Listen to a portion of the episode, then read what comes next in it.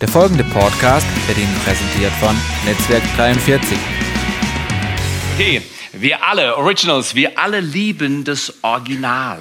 Das Original spricht davon, dass etwas echt ist, ursprünglich, unverfälscht, dass es ähm, an Wertigkeit nicht verliert. Oder schau dir mal einen Porsche von 1956 an oder keine Ahnung.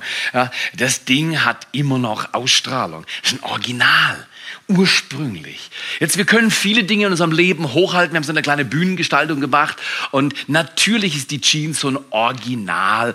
Arbeitskleidung, ein Stück weit ist da auch wieder was, dieses, der Traum eines unverwüstlichen Lebens. Und viele Menschen halten alle möglichen Dinge im Leben hoch. Und man könnte natürlich darüber streiten, was da alles hochzuhalten ist. Wir glauben, dass es eines gibt, was man im Leben hochhalten soll. Die Erfahrung und der Glaube an Jesus Christus. Das heißt, das Reich der Himmel ist wie ein im Acker verborgener Schatz. Wie ein Schatz des Himmelreich, Gottes Reich ist wie ein verborgener Schatz in einem Acker.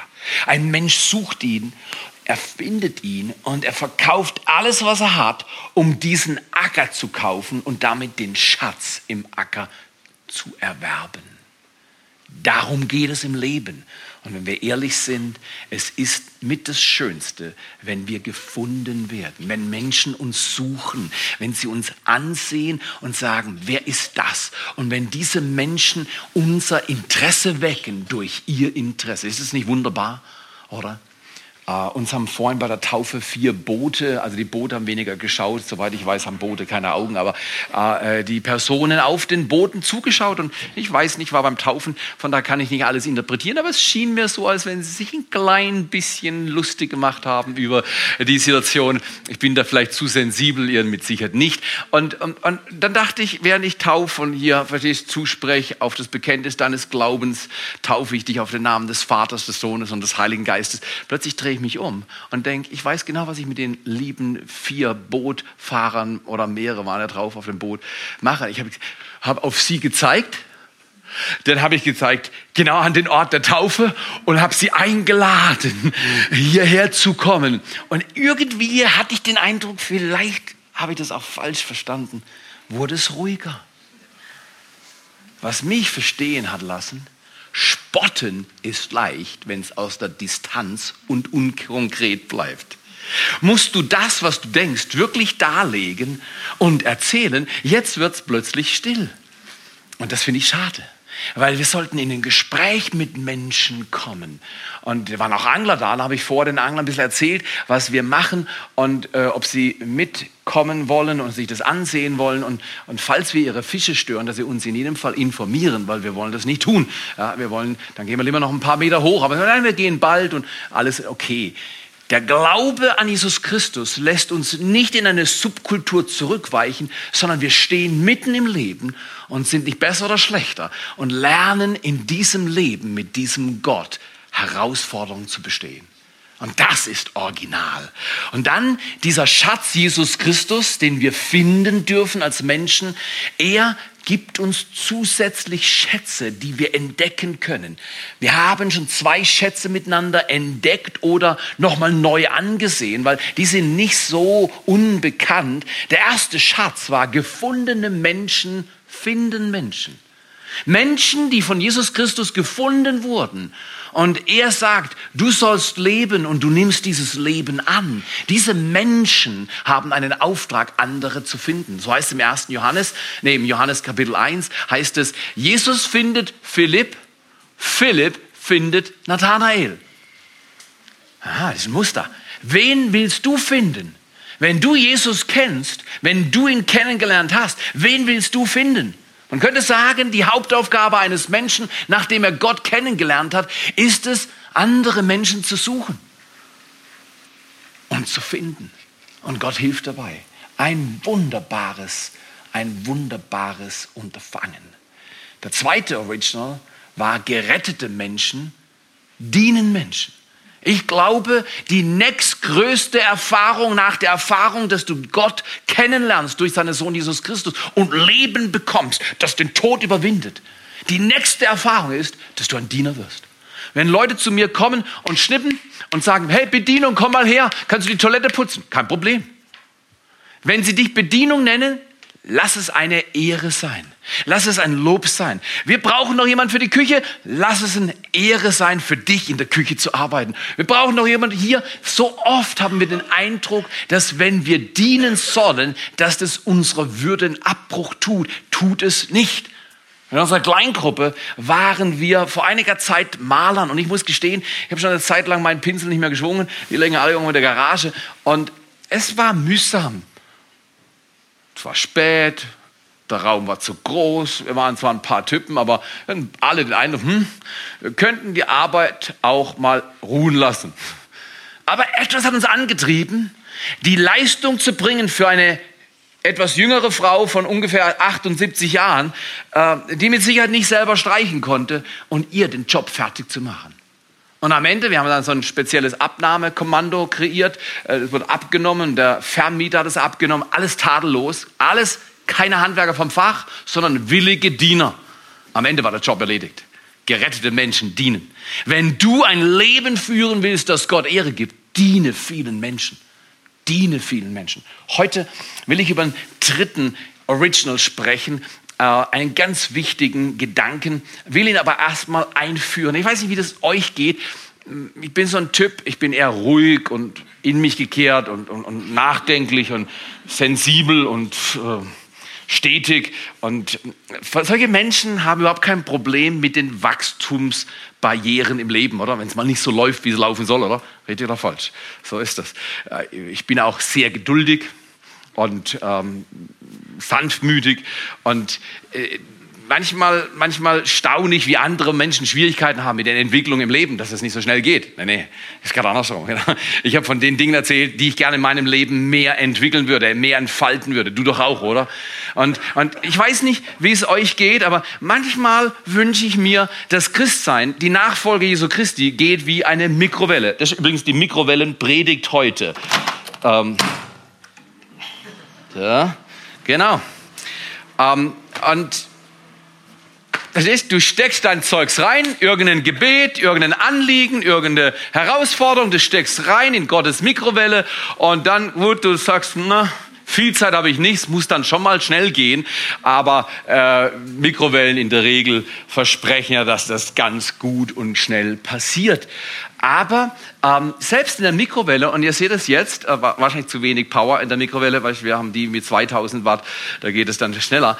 Aber selbst in der Mikrowelle dauert es dann doch noch mal zwei, drei Minuten.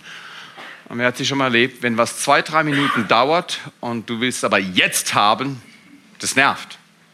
Richtig? Das nervt. Das nervt einfach. Und dann stehst du davor im Glauben und denkst, warum wächst der Glaube nicht so schnell? Warum geht's nicht vorwärts? Oder ihr seid nicht benachteiligt. So, genau, so. Seht ihr das? Ja, genau. Was denkt ihr, was da drin ist? Ach, Popcorn. Wie, wie kommt ihr darauf? Habt ihr das schon reingeschaut? Habt ihr gelesen? Was, warum denkt ihr Popcorn? So ist das. Ihr habt recht, das ist Popcorn, Mikrowellen-Popcorn. Oh, jetzt genau, ihr merkt schon, jetzt geht es.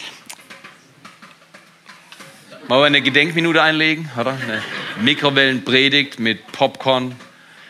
Und äh, komm her, ist es nicht so, dass du hier betest und Pop geht, geschieht?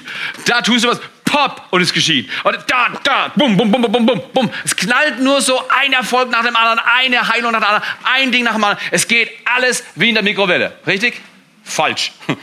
Falsch, absolut falsch. Nirgendwo steht in 1. Horst 2, Vers 5. Und wenn, genau, steht nicht drin, steht nicht drin, steht nicht drin, steht nicht drin. Da steht nichts drin, dass es alles in zwei Sekunden geht. Da steht nichts drin, dass es alles ohne Mühe geht. Da steht überhaupt nichts davon drin. Das ist einfach nur ein Wahn unserer 21-jährigen, äh, 21 Jahrhundert Gesellschaft, dass alles schnell geht. Alles meinen individuellen Bedürfnissen dient, alles für mich zugeschnitten ist. Und wenn es nicht sofort geschieht, dann bin ich nicht mehr dabei.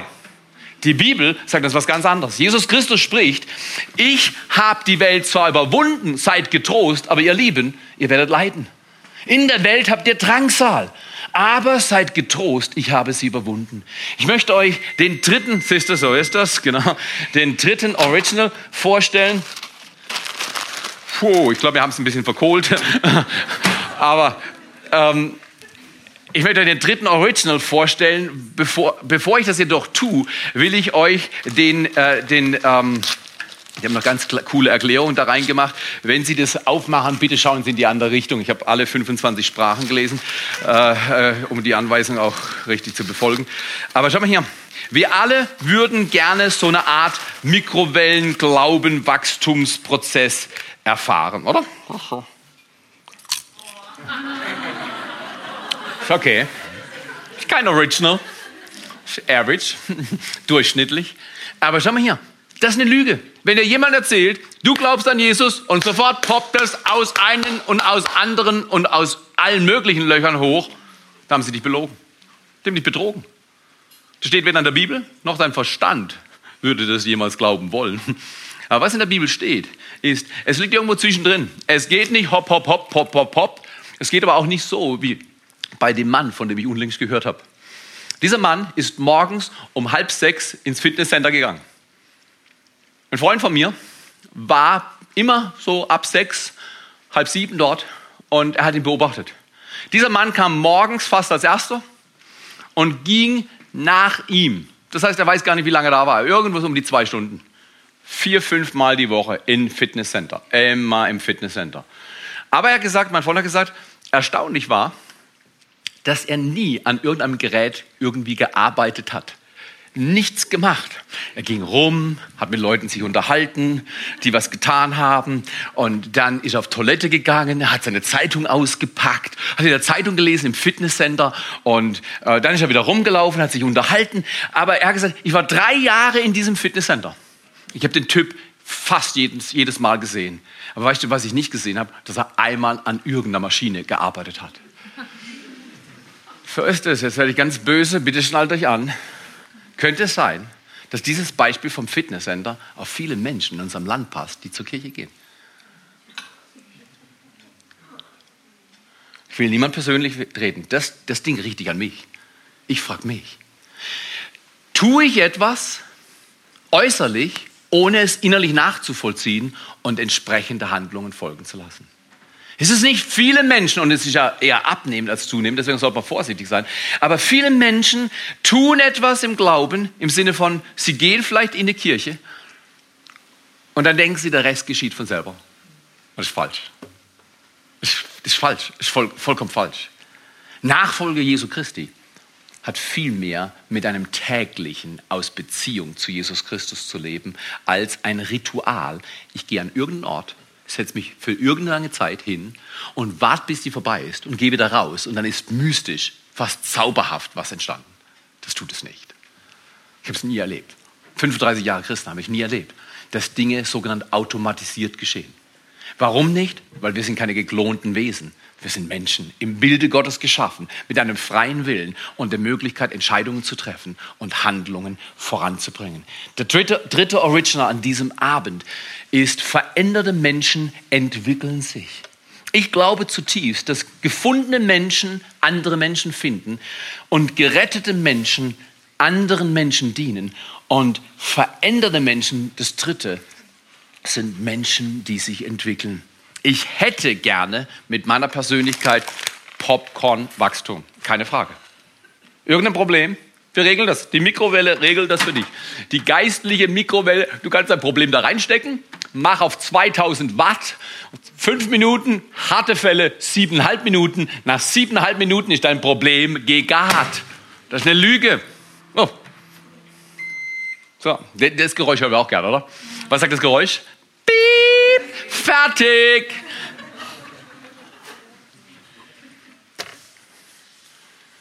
Wenn ich die Bibel lese, habe ich den Eindruck, dass Gott sagt, fertig ist, wenn ich fertig sage. Puh, damit hatte ich schon oft Probleme. Weil ich dachte, jetzt ist fertig. Ich habe fertig. Es ging noch weiter. Und Gott sagte, nee, ich laufe weiter, du läufst weiter. Ja, mir stinkt's. Ne? Es stinkt. Nicht mir stinkt's, ja. Ich möchte euch einladen, heute Abend. Veränderte Menschen entwickeln sich. Ich habe eine Leidenschaft in meinem Leben und ich will mich verändern, solange ich lebe. Das hört sich romantisch an, ist aber im Alltag überhaupt nicht romantisch. Ich habe Leute in mein Leben gesetzt, die mich regelmäßig ansprechen, wie es in verschiedenen Bereichen in meinem Leben aussieht und ob es vorangeht. Das ist manchmal unangenehm, das kann manchmal sogar peinlich sein. Das ist aber eine unglaubliche Stütze, wenn wir Menschen haben, denen wir Rechenschaft geben. Das ist meines Erachtens der beste Weg, wie ein Mensch sich entwickelt, zu sagen, du, wenn du irgendwas in meinem Leben siehst, was dich stört und äh, du hast Anlass zu denken, dass das wirklich etwas ist, was sich verändern sollte, dann darfst du mit mir darüber reden. Ja, aber ich bin doch erst und du bist doch schon, spielt überhaupt keine Rolle. Soweit ich die Bibel verstehe, gibt es kein Amtsverständnis in der Bibel, das die Personen mit Amt und Würde schützt vor der Herausforderung, selbst als Vorbilder vorauszugehen. Ist das richtig? Ich glaube, unsere Zeit ruft nach Menschen, die wieder die Dinge anpacken und sagen, ich bin nicht höher und nicht tiefer. Wir sind alle miteinander auf einer Ebene. Wir sind Menschen, wir suchen Gott. Sein Wort gibt uns Orientierung und wir wollen lernen, wie wir Jesus Christus nachfolgen. Dieser Original ist so wichtig, weil in der Regel, ich bin jetzt 50, in der Regel gibt es so einen Level-of-Prozess. Menschen geben Gas. Ich fand es so fantastisch, dass junge Täuflinge da waren oder dass wir in den Teens Leute hatten und in 20ern und 30ern und durchweg. Oder Werner, du und ich, wir sind schon 34? Nein, nein, wir sind ein bisschen mehr. Genau. Wir haben, äh, bis oben raus äh, geht es weiter wir sind trotzdem noch jung und frisch, aber die Erfahrung ist, das werden dir alle Menschen sagen, ab einem gewissen Alter, äh, da, da ist auch Kraft, von der, von der Kraft her manchmal ein Engpass. Dann hast du Erfahrungen gesammelt, die haben dich geprägt, vielleicht schwere Erfahrungen gesammelt, die haben dich geprägt. Und dann kommt so eine Art, ja, ja, das, das, das hatte ich auch mal. Ja, ja, du kommst schon noch drauf. Du wirst schon noch zur Ruhe kommen. Das, du, du, du, du musst ein bisschen geduldig sein. Du, du, bist besonders harter Fall, aber du checkst auch noch. Wenn du mal so alt bist wie ich, dann, dann, wenn das kommt, stoppt die Leute und sagt, weißt du was? Dann will ich nie so werden, wie du bist. Egal welchem Alter. Ich will nicht. Ich kenne Leute mit 80 und darüber. Die strahlen noch, ihre Augen strahlen. Und vielleicht ist ihr Körper nicht mehr zum Weitsprung für sieben Meter geeignet, aber mit 80, die Augen leuchten, der Geist ist wach, die Menschen verändern sich, die erzählen, ich bin noch in Bewegung. Ich möchte von einem Mann erzählen, der in Bewegung war, bis sie ihm sein Leben geraubt haben. Der Apostel Paulus. Mir fliegt ein bisschen Popcorn durch die Gegend, aber wir fangen es wieder ein. Äh, ihr lacht. Ich kannte einen Prediger in Kanada. Der war bekannt dafür, dass, wenn er richtig begeistert gepredigt hat, dass sein Gebiss rausgeflogen ist. Jetzt kannst du wirklich lachen. Aber der Hammer war nicht, dass er beim Predigen sein Gebiss verloren hat.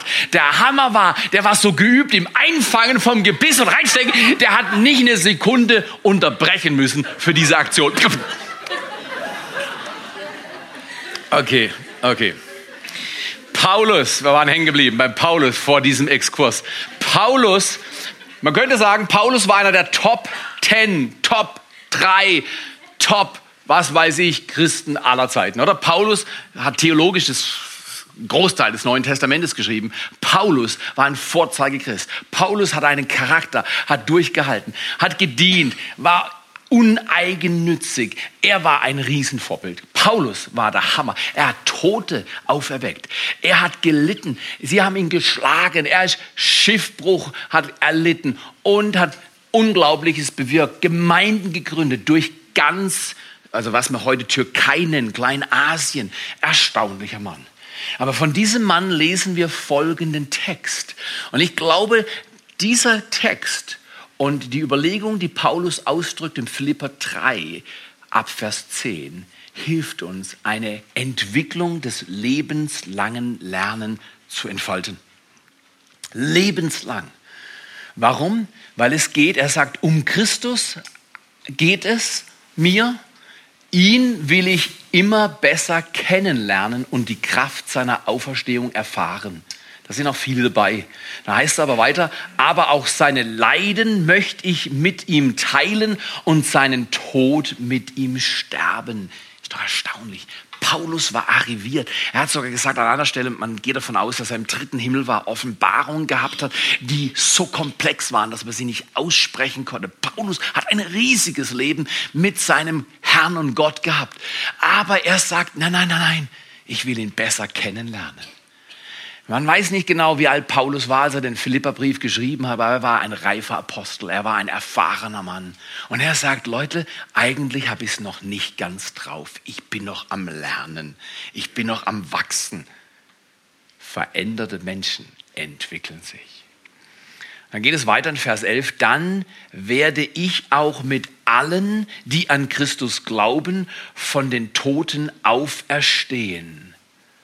Starke Hoffnung. Warum trauern Menschen, die an Christus glauben, vielleicht anders? Schmerzt, loslassen, vermissen, klarer Fall. Aber weißt du was?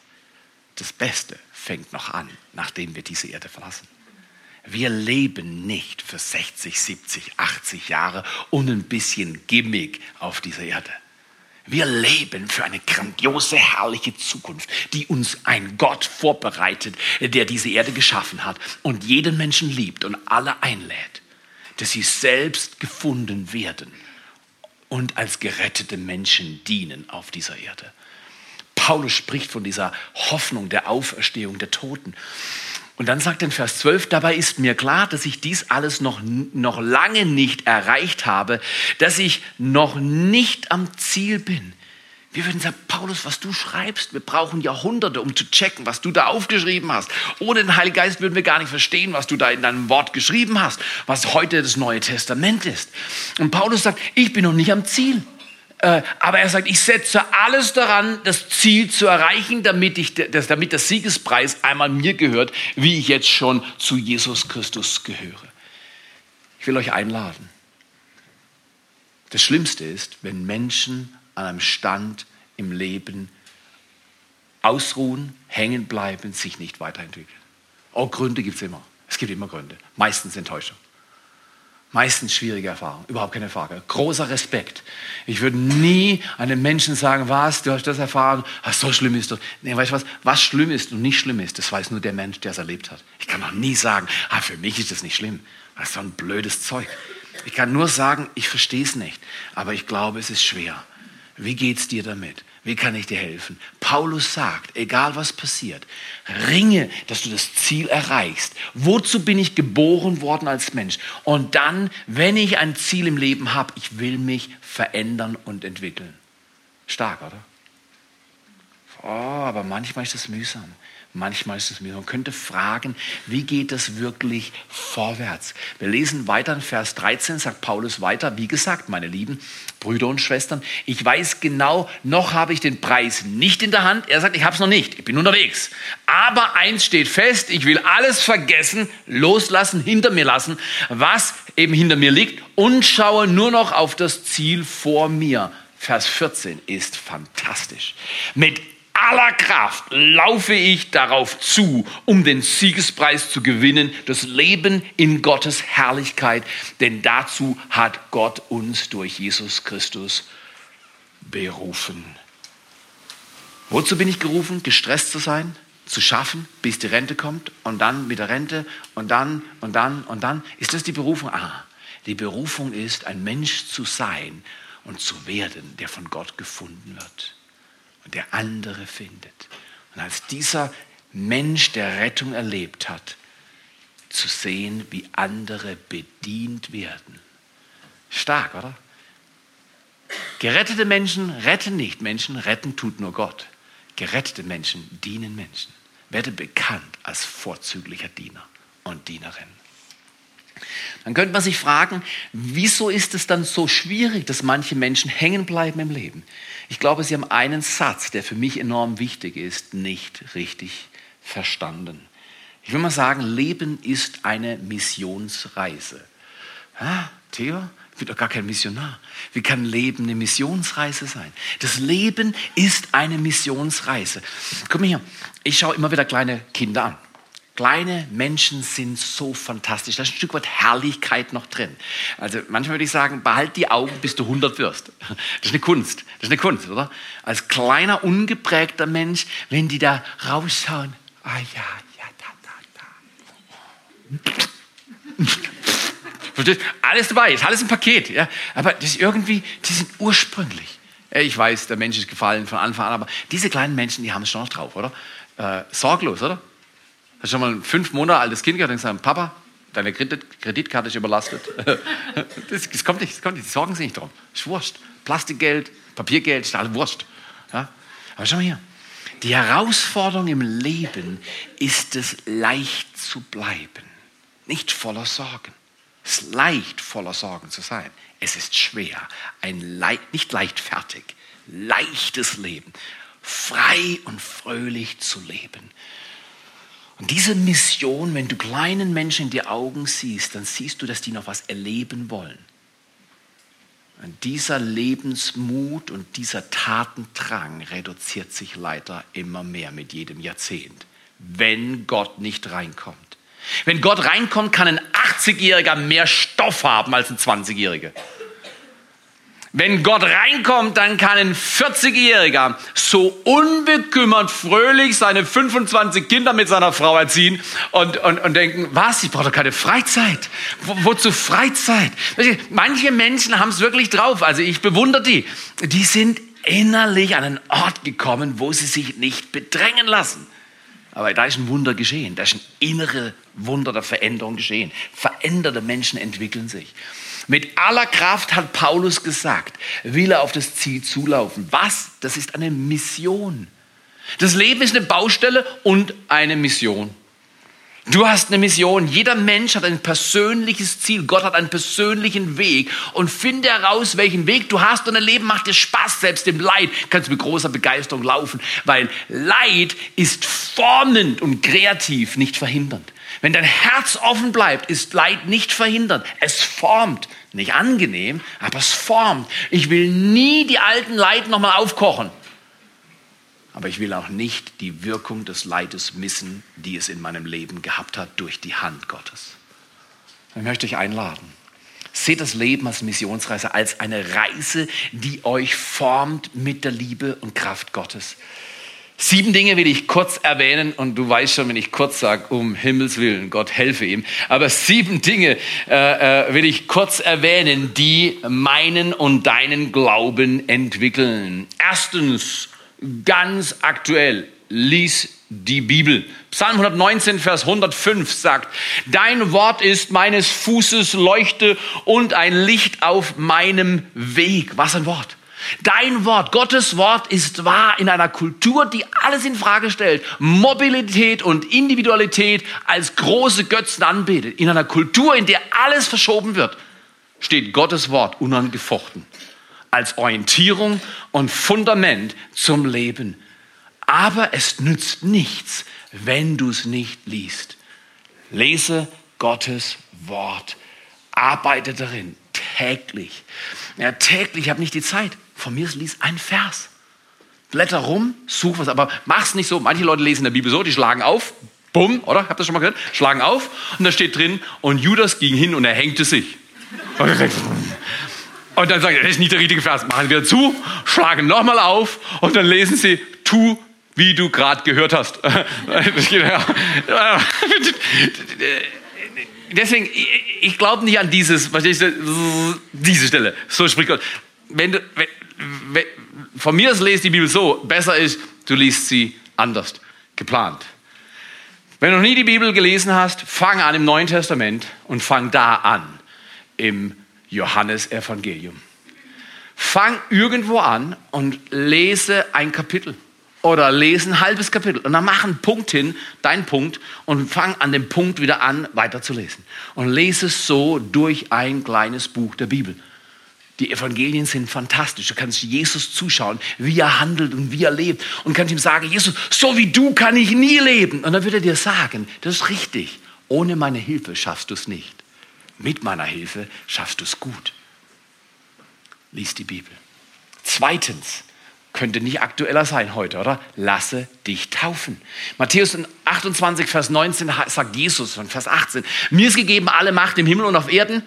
Deshalb geht ihr hin Menschen, die Jesus folgen, haben einen Auftrag, eine Mission, hinzugehen und Menschen zu Nachfolgern zu machen. Und dann sagt er, wie? Indem er sie tauft auf den Namen des Vaters, des Sohnes und des Heiligen Geistes. Ein Riesenvorrecht, heute 15, 18, 20 Täuflinge in diesem wunderbaren, warmen Rheinwasser zu versenken. Und dann haben sie alle wieder hochgekriegt. So ist es. Taufe ist kein Ritual. Taufe ist ein persönlicher Schritt des Glaubens. Es verändert etwas in dir, weil du deinen Glauben verbindest mit Christus und er gibt seinen Geist für die, die ihm gehorsam sind. Lasse dich taufen. Drittens, gehe regelmäßig in den Gottesdienst. Ich weiß, in welchem Zeitalter wir leben und wir sind nicht irgendwie sogenannt altmodisch, aber ich habe Fundamente in meinem Leben. Ich weiß, dass ohne Gemeinschaft mit meinem Gott und mit anderen nichts vorwärts geht. Im Hebräerbrief, Kapitel 10, Vers 24, lesen wir folgende Worte. Und habt aufeinander Acht, um euch zur Liebe und zu guten Werken anzureizen. Oh, ist es stark. Wenn du irgendjemand siehst, der nicht in der Liebe lebt und keine guten Werke tut, eine Torte mitbringt, ich fand das so stark. Ich habe von einer Familie gehört, die haben eine Schwarzwälder Kirsch gebacken. Und die steht draußen. Und ihr geht jetzt nicht raus. Vielleicht ist sie auch erst morgen da. Ich weiß nicht, wann die zelebriert werden. Und die, die ist ein Riesenteil. Das hat die einfach geliefert. Einfach frei Haus dienen. Ist das stark? Ich würde immer schauen, wo die Leute sind, die die Kuchen bringen und das Essen und das Zeug so aufräumen und sagen, weißt du was, danke, danke, danke für deine Arbeit in, Entschuldigung, in jedem Fall heute über regelmäßigen Gottesdienstbesuch sprechen, ist fast verpönt. Und weißt du was? Ich habe überhaupt keine Scheu. Tu es und du wirst spüren, was es bewirkt. Ein etwas makaberes Beispiel. Ich kenne jemanden, der hat einen Unfall beobachtet, bei, der, bei dem eine Frau so massiv verletzt wurde, dass ihr Arm abgetrennt wurde. Und er ist der Typ, der dann nicht wegläuft, sagt, Alarm, Alarm. Andere würden sagen, ich brauche nur eine Hand. Äh, äh, ja, äh, in jedem Fall nimmt er den Arm, packt ihn in den Cooler, haut Eis rein und fährt dem Krankenwagen hinterher. An dem gleichen Tag wurde der Arm angenäht und der ist heute noch funktional. Hammer. Hammerhart. Was mich an dem Beispiel unglaublich herausfordert ist, ich glaube, die Bibel sagt, jeder Christ ist ein Glied am Leib. Wir gehören zusammen. Die Kirche ist ein Organismus, nicht so ein Ort für Rituale. Und es ist eine Gemeinschaft. Die Kirche ist eine große Familie. Und wenn ich ein Glied bin und ich denke, ah ja, ich brauche die nicht so sehr und ich bleibe jetzt mal hier und esse mein Popcorn, dann verstehe ich ein Prinzip Gottes nicht. Er hat uns geschaffen als Glieder am Leib. Wir brauchen diese Gemeinschaft, dieses Zusammensein, Gottes Wort zu hören und zu lernen. Und ich lade euch ein. In Vers 25 heißt es dann, indem wir unsere Zusammenkunft nicht versäumen, wie es bei manchen Sitte ist, sondern uns gegenseitig ermuntern ermuntern und das umso mehr, je mehr wir, je mehr wir den Tag kommen sehen. Was für ein Tag ist da gemeint? Den Tag der Wiederkehr Jesu Christi. Das nächste große Ereignis ist nicht die Euro-Pleite. Ist noch nicht raus. Ich sage es ganz ehrlich, nicht raus. So viel wird gepumpt. Kein Mensch auf dieser Erde weiß wirklich, was gepumpt wird. Und wie viele Blasen wo sind, wissen wir auch nicht. Es läuft nur ruhig. Aber ich weiß, ob der Euro steht oder fällt, ich kenne jemanden, der stand schon immer und wird immer stehen. Und er zählt die Geschichte an. Eines Tages kommt er zurück. Auf diesen Tag schaue ich. Für diesen Tag lebe ich. Ich will ihm dann in die Augen sehen und sagen, ich wollte dir dienen und das habe ich mit meinem Leben getan. Ich lade dich ein. Leb so. Das ist nicht extrem, das ist nicht verrückt, das ist sehr bodenständig und sehr verändernd. Komme regelmäßig in den Gottesdienst, wo immer du dazugehörst. Sei dort, verbinde dich, arbeite mit. Viertens, Bekenne deine Schuld. Theos wird ja immer heißer. Erst redest du von abgetrennten Armen und jetzt sagst du, ich soll meine Schuld bekennen. Genau. Im Jakobus heißt es, bekennt einander die Sünden und betet füreinander, damit ihr geheilt werdet. Nicht schlecht, oder? Du bist ehrlich und transparent vor anderen Menschen, die im Glauben mit dir leben und sagst, hey, das ist meine Schuld und ich bringe die jetzt zu meinem Gott und er vergibt mir. Und du bist mein Zeuge. Diese Schuld ist bekannt. Und Gott sagt, auf diese Art des vertrauensvollen Gebets in Jakobus 5, Vers 16 lässt er Heilungskraft folgen. Es ist erstaunlich, was die Bibel sagt. Bekenne deine Schuld. Jesus will nicht unser Verhalten. So viele Menschen denken, wenn ich Christ bin, dann muss ich das tun und muss jenes lassen. Und wenn ich das nicht gleich schaffe, dann bin ich nicht gut und dann wird Gott mich wahrscheinlich in Pum, Hintern treten. Nee, eben nicht. Die Bibel spricht nicht davon, dass Gott in den Hintern tritt. Im Gegenteil, er hält deinen Allerwertesten hoch und trägt dich. So ein Gott ist er. Er trägt uns. Aber er sagt, bekenne deine Schuld.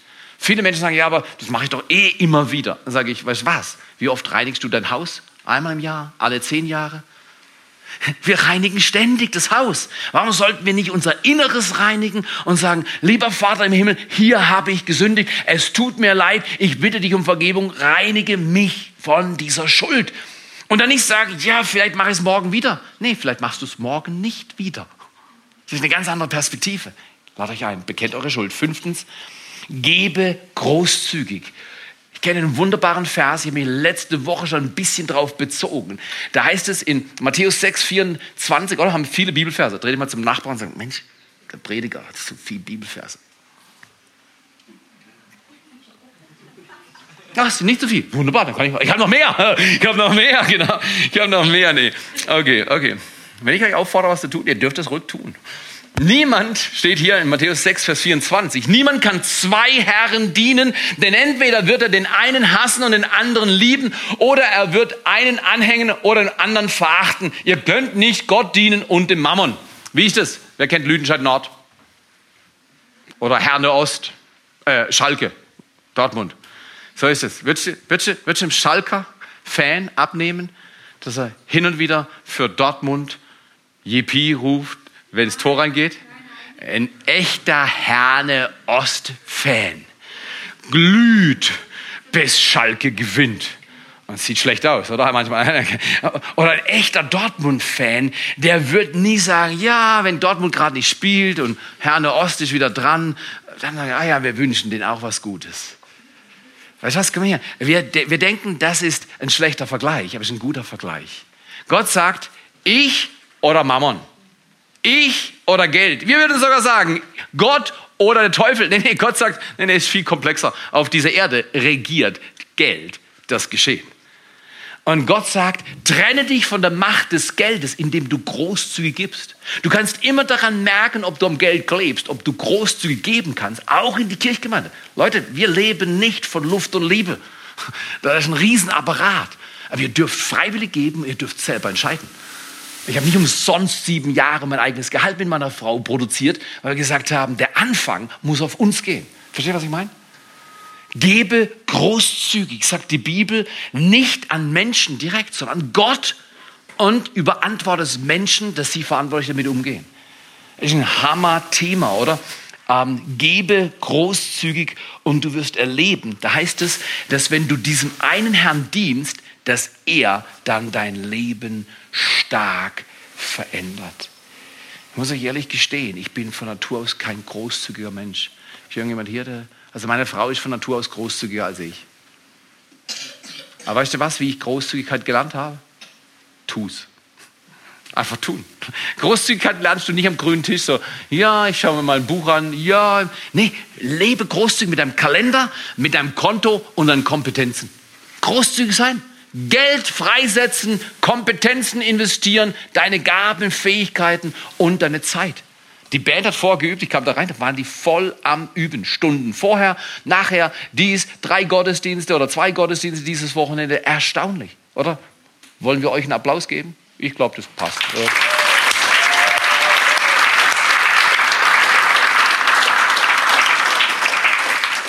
Es darf uns schon was kosten. Sechstens und vorletztens spreche über deinen Glauben. Apostelgeschichte 1, Vers 8 sagt, wenn der Heilige Geist auf euch kommt, werdet ihr Kraft empfangen und ihr werdet in Urlaub gehen.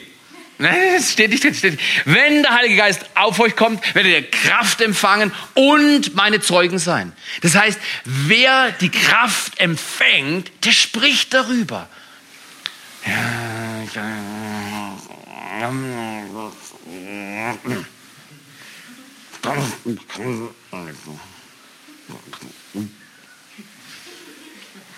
Die meisten Christen genieren sich, über den Glauben zu reden. Dann sage ich, ich kann das verstehen, wenn man nicht regelmäßig und geübt ist im Sprechen vor einem Menschen, dass eine gewisse Scham involviert ist. Überhaupt keine Frage.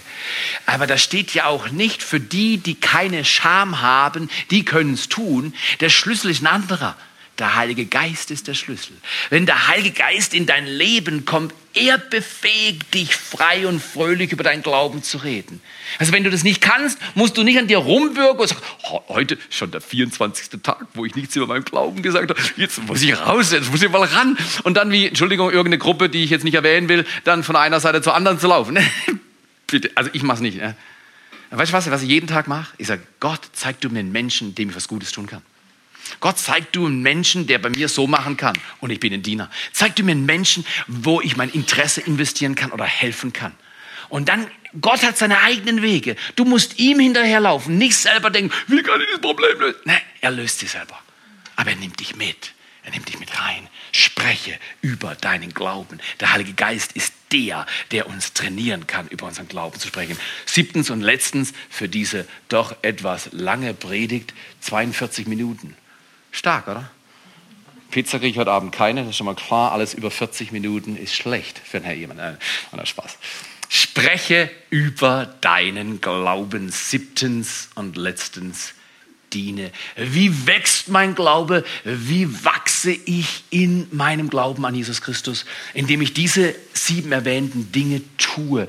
Dienen in Markus äh, 10 sagt, wenn jemand groß werden will, und viele Leute kommen dann zu mir, nö, ich will gar nicht groß werden, dann sage ich, du lügst gerade. Ich habe noch nie einen Säugling gesehen, mit fünf Monaten oder zwölf Monaten, ein kleines Menschlein, das auf seine Stirn draufgeschrieben wird, ich will mal ein Loser werden. Das habe ich nicht gesehen. Die kleinen Menschen, die gucken dich an, kannst du mir helfen? Kannst du mir helfen? Kannst du mir was geben? Die sind voller Erwartung, dass das Leben für sie super kommt. Es ist, wenn wir schon groß geworden sind, dann sagen, ja, das ist eine ganze cool. Jesus sagt, wenn Jesus das sagt, dann meint er das, da ist was dran. Wenn jemand von euch groß sein will, werden will, ich will groß werden in den Augen Gottes. Jetzt kommt's. Der soll euer Diener sein. Und wer von euch der Erste sein will, ich will Erster sein. Du weißt was? Ich bin früher mit dem Skateboard mit anderen Rennen gefahren. Auf dem Skateboard. Und mein Ziel war nie, als Letzter ins Ziel zu kommen. Lieber bin ich auf die Fresse geflogen und habe gar nichts gereicht, als ich gesagt ja, ich bin so Vierter oder Fünfter. Go for it. Weißt du was? Manchmal vermisse ich unter Christen diese, wow, we can do this. Wir, wir, wir, können, wir können was bewegen. Oder mich gefragt, ist das Wasser nicht zu kalt für dich, Theo? Kriegst du keine Erkältung oder sowas? Sag ich, das weiß ich nicht, das werden wir morgen sehen. Dienst überlegt nicht, ob es zu teuer wird. Äh, ich hatte keine andere Möglichkeit und keiner von euch hat einen Neoprenanzug für mich vorbeigebracht. Dann gehe ich halt ohne rein. Oder? Also, das ist so. Dienst ist nicht immer leicht, aber Dienst ist immer gut, wenn er von Herzen kommt. Wenn ein Mensch von Herzen dient, dann siehst du etwas in ihm groß werden kleine oder große Menschen, die innen drin groß geworden sind, sind eine Wohltat für unsere Welt. Hat nichts mit äußerer Größe zu tun, hat nichts mit Alter zu tun, hat was mit innerer Größe zu tun. Und ich möchte abschließen mit diesem dritten Original von fünf, die wir miteinander entdecken wollen. Schätze, veränderte Menschen entwickeln sich. Ich möchte euch danken für euer Dasein, für eure Überlegung, wie ihr damit umgehen könnt. Wie kann dein Glaube wachsen? Lies die Bibel, lass dich taufen, geh regelmäßig in Gottesdienst. Uh, investiere dein Leben in einer Weise, dass du deine Schuld beim Namen nennst und dass du großzügig gibst, dass du über deinen Glauben sprichst und dass du ein Diener bist. Zwei Leute haben das Zelt aufgebaut, uh, in dem sich nachher die Täuflinge umgezogen haben, oder? Wäre doch viel bequemer, in so einem Zelt sich umzuziehen, als da mit irgendwie drei Strandhandtüchern kannst du mal halten, kannst du mal zumachen, kannst du mal, ey, der Wind weht oder sowas. Das war einfach toll, oder? Die kommen vorher, bauen es ab, bleiben nachher, äh, bauen es auf und bleiben nachher und bauen es ab. Einfach dienen. Dienen ist toll. Ihr habt eine Karte auf eurem Stuhl. Vielleicht sitzt ihr auch drauf. Mittlerweile dürfte sie schön warm sein. Ähm, diese Karte, die ist nur ein Anfang. Wenn ihr noch irgendwelche anderen Dienste tun wollt, könnt ihr das mit draufschreiben. Aber wir glauben, dass es gut ist für jeden Menschen, einen Ort, einen Platz zu finden, wo wir helfen können. Das könnte uns logistisch überfordern. Es sind schon 20, 25 Prozent der Leute, die hier in die Kirchgemeinde gehen, sind involviert in verschiedene Dienste. Aber weißt du was? Ich glaube, jeder kann irgendwas tun. Und wenn du willst, und äh, nimm dir diese Karte und, und vielleicht hast du noch einen anderen Dienstbereich, keine Ahnung, was du alles kannst kannst und sagt, damit kann ich helfen oder ich will einen Dienst außerhalb der Kirchgemeinde aufbauen, wo ich Menschen helfen will und ich brauche aber Unterstützung oder so. Schreib es drauf oder kreuz an, wo du Interesse hast und leg das ins Opferkästchen ein oder bring es ins Büro und wir wollen miteinander daran arbeiten, dass wir gute Diener werden in der Region. Wäre das nicht fantastisch? wenn wir Dinge tun könnten in unserer Welt, nicht nur hier in der Church, die darüber hinausgehen und andere Menschen hören von dir nicht zuerst, was du glaubst, sondern was du tust. Wenn ihr meine Worte hört und sie tut, sagt dieser Jesus Christus, dann habt ihr es geschnallt. Jetzt habt ihr es kapiert. Ich will lernen, so zu leben. Ich sage nicht, dass ich immer so lebe, aber ich will üben, so zu leben. Das ist, was wir wollen. Und vielleicht kommt die Band nochmal. Wir singen miteinander ein Abschlusslied und lassen uns das reingehen und sagen, Vater im Himmel, vielleicht lebe ich noch einen Tag, vielleicht lebe ich auch noch ein Jahr, vielleicht lebe ich noch ein Jahrzehnt, ich weiß es nicht. Ich weiß nicht, wie viel in mir drin steckt. Aber ich weiß eines, heute lebe ich. Heute will ich diesem Gott lernen nachzufolgen und von ihm Segen zu empfangen und Kraft zu empfangen, mein ganzes Leben einzusetzen. Vater im Himmel, wir danken dir für diesen Abend. Wir danken dir für die Taufe. Wir danken dir, dass Leben so gut geht, wenn du dabei bist. Wir laden dich ein. Heute Abend, Jesus Christus, unser Herz ist geöffnet vor dir. Wir haben Fragen, keine, überhaupt ist klar. Du weißt, dass wir Fragen haben. Aber du sagst, wer mich aufnimmt, den nenne ich mein Kind. Und ich sorge für meine Kinder. Und wenn du ihn aufnehmen willst, flüster ihm das zu in deinem Herzen. Niemand muss das hören. Sag, ja, Jesus, ich will dich kennenlernen, wie Paulus das erzählt hat. Ich will, dass du in meinem Leben den Unterschied machst. Und eines Tages, wenn ich sterbe, will ich, dass ich in deine Hände falle und du mich trägst und die Ewigkeit mit mir gestaltest. Danke, Jesus. Dass Kirche nicht heißt, dass wir irgendwelche Verrenkungen tun müssen und religiös werden, sondern Kirche sind die Menschen, die sagen, ohne Gottes Hilfe kann ich es auch nicht. Und manchmal selbst mit seiner Hilfe stolper ich rum. Aber wir stolpern zusammen und wir stehen auf und wir folgen nach. Danke, Vater, für diesen Abend. Danke, dass du uns segnest, unser Leben berührst durch die Kraft des Heiligen Geistes. Danke, dass du in besonderer Weise die Täuflinge segnest, aber auch uns alle, die wir heute Abend hier sind. Wir geben dir alle Ehre. Du bist ein grandioser Gott. Wir wollen dir gerne nachfolgen. Zeige uns, wie wir in dieser Welt Gutes tun können und sehen, wie du dein Reich baust. In Jesu Namen. Amen.